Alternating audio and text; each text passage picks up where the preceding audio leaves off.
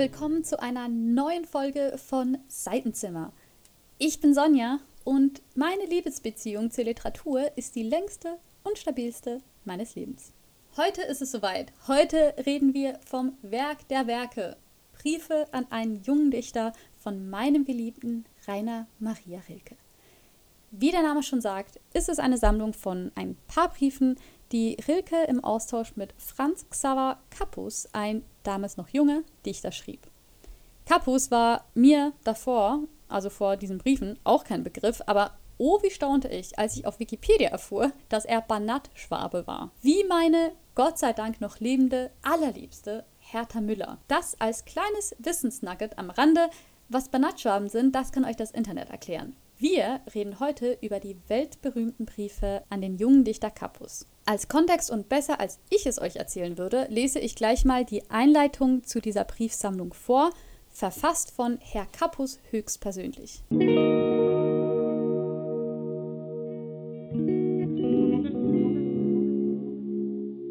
Spätherbst 1902 war es. Da saß ich im Park der Militärakademie. Akademie, sag mal, kann ich das aussprechen oder was? Akademie. Militärakademie. In Wiener Neustadt unter uralten Kastanien und las in einem Buch. So sehr war ich in die Lektüre vertieft, dass ich kaum bemerkte, wie der einzige Nicht-Offizier unter unseren Professoren, der gelehrte und gütige Akademiepfarrer Horacek, sich zu mir gesellte. Er nahm mir den Band aus der Hand, betrachtete den Umschlag und schüttelte den Kopf. Gedichte von Rainer Maria Rilke? fragte er nachdenklich. Hier und dort blätterte er dann auf, überflog ein paar Verse, schaute sinnend ins Weite und nickte schließlich. So ist aus dem Zögling René Rilke also ein Dichter geworden und ich erfuhr von dem schmalen, blassen Knaben, den seine Eltern vor länger als 15 Jahren in die Militär-Unterrealschule in St. Pölten gegeben hatten, damit er später Offizier werde. Damals hatte Horacek als Anstaltsgeistlicher dort gewirkt und er entsann sich des ehemaligen Zöglings noch genau. Er schilderte ihn als einen stillen, ernsten, hochbefähigten Jungen, der sich gerne abseits hielt, den Zwang des Internatslebens geduldig ertrug und nach dem vierten Jahr mit den anderen in die Militäroberschule vorrückte, die sich in Mährisch-Weißkirchen befand.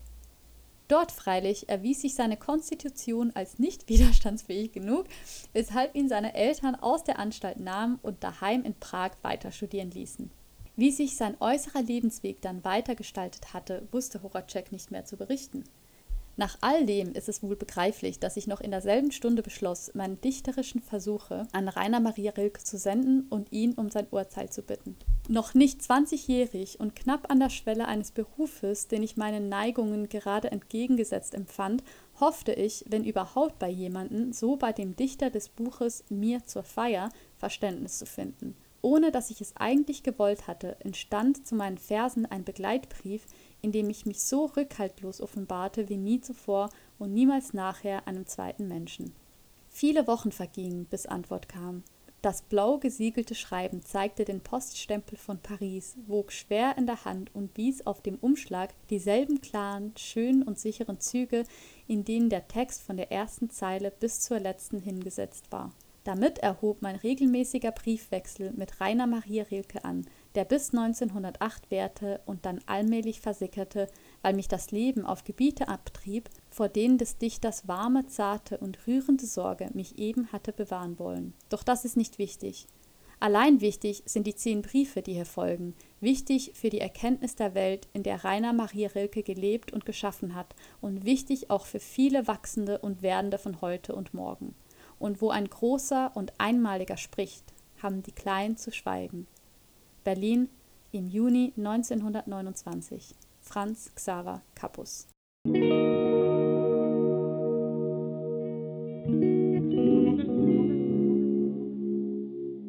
Der letzten Episode sagte ich, dass Rilke mein Interesse an Briefen von Autorinnen geweckt hat. Aber er hat meinen Blick auch auf noch etwas gelenkt. Und zwar erfahren zu wollen, was gewisse AutorInnen zum Schreiben bewegt. Ich meine, so wirklich so die ehrliche, so der tiefe, schmerzhafte persönliche Zwang, der sie zum Schreiben treibt. Und wenige sind mutig genug, sich ehrlich dazu zu bekennen. Die Briefe, die Rilke schreibt, sind offensichtlich Antworten, also die Briefe jetzt in dem Brief an einen jungen Dichter. Diese Briefe sind offensichtlich Antworten auf Fragen, Bitten und Ratschläge. Und so ist diese kleine Sammlung von Texten eine Art Mini-Knicke fürs Leben bei Rainer. Ich würde euch so gerne alles vorlesen. Aber das würde erstens einen wichtigen Zweck dieses Podcasts, nämlich euch zum Selberlesen der vorgestellten Autorinnen zu bewegen, zunichte machen. Und zweitens ist Rilke im Besonderen ein Autor, der ganz persönlich und anders auf jeden wirkt. Und das geschieht am schönsten im intimen Rahmen. Nur du und Rilke.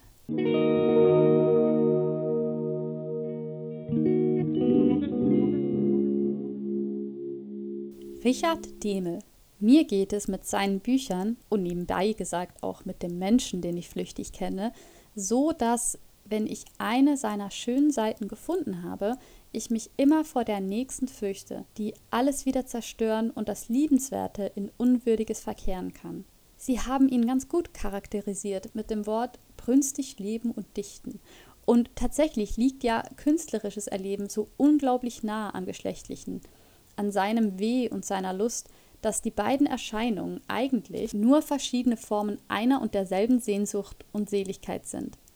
Und wenn man statt Brunst Geschlecht sagen dürfte, Geschlecht im großen, weiten, rein durch keinen Kirchenirrtum verdächtigten Sinne, so wäre seine Kunst sehr groß und unendlich wichtig. Seine dichterische Kraft ist groß wie ein Urtrieb, stark, sie hat eigene rücksichtslose Rhythmen in sich und bricht wie aus Bergen aus ihm hinaus. Aber es scheint, dass diese Kraft nicht immer ganz aufrichtig und ohne Pose ist. Aber das ist ja auch eine der schwersten Prüfungen an dem Schaffenden. Er muss immer der Unbewusste, der Ahnungslose seiner besten Tugenden bleiben, wenn er diesen nicht ihre Unbefangenheit und Unberührtheit nehmen will. Und dann, wo sie durch sein Wesen rauschend zum Geschlechtlichen kommt, da findet sie keinen ganz so reinen Menschen, wie sie ihn brauchte. Da ist keine ganz reife und reine Geschlechtswelt, eine, die nicht menschlich genug, die nur männlich ist, Brunst ist, Rausch und Ruhelosigkeit und beladen mit den alten Vorurteilen und Hoffahrten, mit denen der Mann die Liebe entstellt und beladen hat. Wenn er nur als Mann liebt, nicht als Mensch, darum ist in seiner Geschlechtsempfindung etwas Enges, scheinbar Wildes, Gehässiges, Zeitliches, Unewiges, das seine Kunst verringert und sie zweideutig und zweifelhaft macht. Sie ist nicht ohne Makel, sie ist gezeichnet von der Zeit und von der Leidenschaft und wenig aus ihr wird dauern und bestehen. Die meiste Kunst ist aber so. Aber trotzdem kann man sich an dem, was in ihr Großes ist, tief freuen und muss nur nicht daran verloren gehen und Anhänger jener dämischen Welt werden, die so unendlich bange, voll Ehebruch und Wirrnis ist und frei von den wirklichen Schicksalen, die mehr Leiden machen als diese zeitlichen Trübnisse, aber auch mehr Gelegenheit zur Größe geben und mehr Mut zur Ewigkeit. Was endlich meine Bücher anlangt, so möchte ich Ihnen am liebsten alles senden, die Sie irgend freuen könnten. Aber ich bin sehr arm und meine Bücher gehören, sobald sie einmal erschienen sind, nicht mehr mir. Ich kann sie selbst nicht kaufen und wenn ich so oft möchte, denen geben, die ihnen Liebes erweisen würden. Deshalb schreibe ich Ihnen auf einen Zettel die Titel und Verlage meiner jüngst erschienenen Bücher auf und muss es Ihnen lieber her überlassen, sich gelegentlich mal etwas davon zu bestellen. Ich weiß meine Bücher gerne bei Ihnen. Leben Sie wohl, Ihr Rainer Maria Rilke.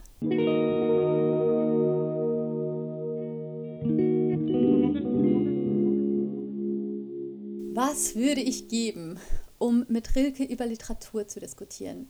Wir würden nicht schlafen würden uns Essen bringen lassen und viel zu viele Zigaretten rauchen. Wir würden laut und leidenschaftlich und gerührt und sanft über Sätze sprechen, Druckerschwärze auf Papier, die in unseren Seelen zu einem übergroßen, lebendigen Wesen geworden ist.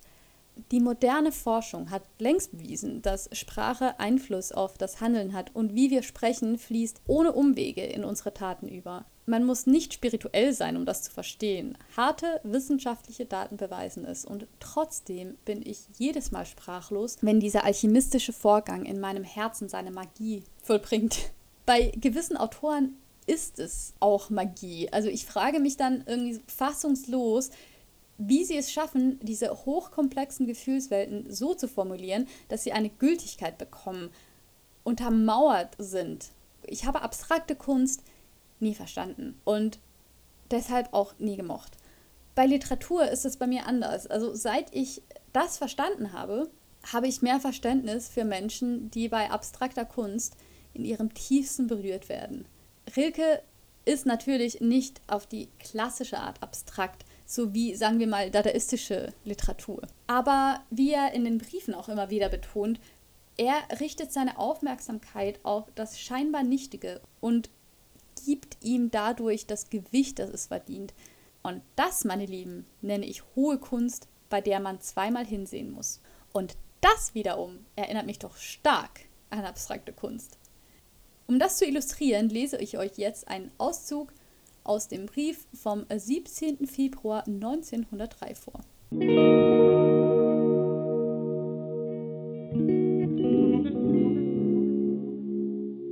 Fragen Sie sich in der stillsten Stunde Ihrer Nacht, muss ich schreiben? Graben Sie in sich nach einer tiefen Antwort, und wenn diese zustimmend lauten sollte, wenn Sie mit einem starken und einfachen Ich muss dieser ernsten Frage begegnen dürfen, dann bauen Sie Ihr Leben nach dieser Notwendigkeit. Ihr Leben bis hinein in seine gleichgültigste und geringste Stunde muss ein Zeichen und Zeugnis werden diesem Drange. Dann nähern Sie sich der Natur. Dann versuchen Sie, wie ein erster Mensch, zu sagen, was Sie sehen und erleben und lieben und verlieren. Schreiben Sie nicht Liebesgedichte, weichen Sie zuerst denjenigen Formen aus, die zu geläufig und gewöhnlich sind. Sie sind die schwersten, denn es gehört eine große, ausgereifte Kraft dazu, eigenes zu geben, wo sich gute und zum Teil glänzende Überlieferungen in Menge einstellen. Darum retten Sie sich vor den allgemeinen Motiven zu denen, die Ihnen Ihr eigener Alltag bietet. Schildern Sie Ihre Traurigkeiten und Wünsche, die vorübergehenden Gedanken und den Glauben an irgendeine Schönheit. Schildern Sie das alles mit inniger, stiller, demütiger Aufrichtigkeit und gebrauchen Sie, um sie auszudrücken, die Dinge ihrer Umgebung, die Bilder ihrer Träume und die Gegenstände ihrer Erinnerung. Wenn Ihr Alltag Ihnen arm scheint, klagen Sie ihn nicht an, klagen Sie sich an, sagen Sie sich, dass Sie nicht dichter genug sind, seine Reichtümer zu rufen, denn für den Schaffenden gibt es keine Armut und keinen armen, gleichgültigen Ort. Und wenn sie selbst in einem Gefängnis wären, dessen Wände keines von den Geräuschen der Welt zu ihren Sinnen kommen ließen, hätten sie dann nicht immer noch ihre Kindheit, diesen köstlichen, königlichen Reichtum, dieses Schatzhaus der Erinnerung? Wenden Sie dorthin Ihre Aufmerksamkeit. Versuchen Sie, die versunkenen Sensationen dieser weiten Vergangenheit zu heben, Ihre Persönlichkeit wird sich festigen, ihre Einsamkeit wird sich erweitern und wird eine dämmernde Wohnung werden, daran der Lärm der anderen fern vorübergeht.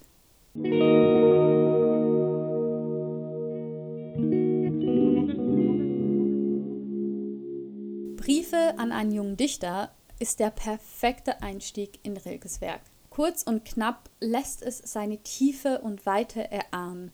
Der ultimative Trailer sozusagen. Normalerweise empfehle ich nicht das berühmteste Werk eines Autors als erste Lektüre. Ich habe diese völlig unbegründete Abneigung gegen Hype.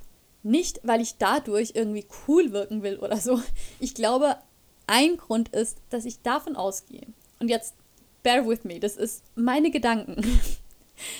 Ich glaube, ein Grund ist, dass ich davon ausgehe, dass das erfolgreichste am leichtesten verdauliche für die Massen ist. Und wenn es um Literatur geht, verstehe ich keinen Spaß. Gib mir etwas Einzigartiges, etwas Tiefes. Und nach meiner Logik, die kein Backup whatsoever hat, kann gute Literatur nur aus dem individuellen Ausdruck eines Menschen kommen. Und wir sind nun mal alle verschieden. Wenn also ein Werk sehr erfolgreich wird bzw. ist, so begegne ich ihm mit einer ordentlichen Portion Misstrauen. Und das heißt nicht, dass ich keine Bestseller-Autoren lese. Im Gegenteil. Irving, Homeboy, love it. Beste. Aber was es heißt für mich ist, dass ich mich durch die Hintertür anschleiche. Mit einem Werk, das unauffällig genug ist, damit ich mich traue, es zu lesen. Und wenn ich merke, dass ich ihm vertrauen kann, die Worte mich verstehen, dann bin ich bereit für das große Commitment und unsere Beziehung öffentlich zu machen. Mit alledem gesagt, lest Briefe an einen jungen Dichter.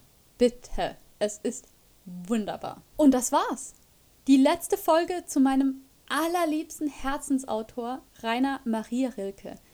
Das heißt natürlich nicht, dass er in Zukunft nie mehr hier auftaucht, aber er überlässt die Bühne erstmal anderen tollen Schreiberlingen. Und ich hoffe, ihr habt euch genauso in ihn verliebt, wie ich mich damals oder werdet euch noch verlieben. Und wenn nicht, so habt ihr wenigstens so ein bisschen Nerd-Party-Wissen gesammelt, mit dem ihr angeben könnt. Oder auch nicht.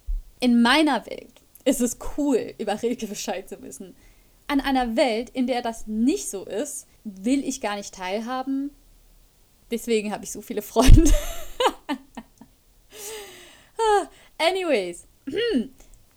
Vielen Dank an A Handful of Bones und Anaheim für die musikalische Untermalung dieses Podcasts und euch fürs Zuhören. Es würde mich so freuen, wenn ihr mich bei meinen ersten Schritten im Podcastland weiterhin begleiten würdet. Und Seitenzimmer findet ihr auch auf Instagram unter dem Namen Seitenzimmer. Schaut doch vorbei, das würde mich richtig, richtig freuen. Bis zum nächsten Mal, my fellow nerds, auf Wiedersehen.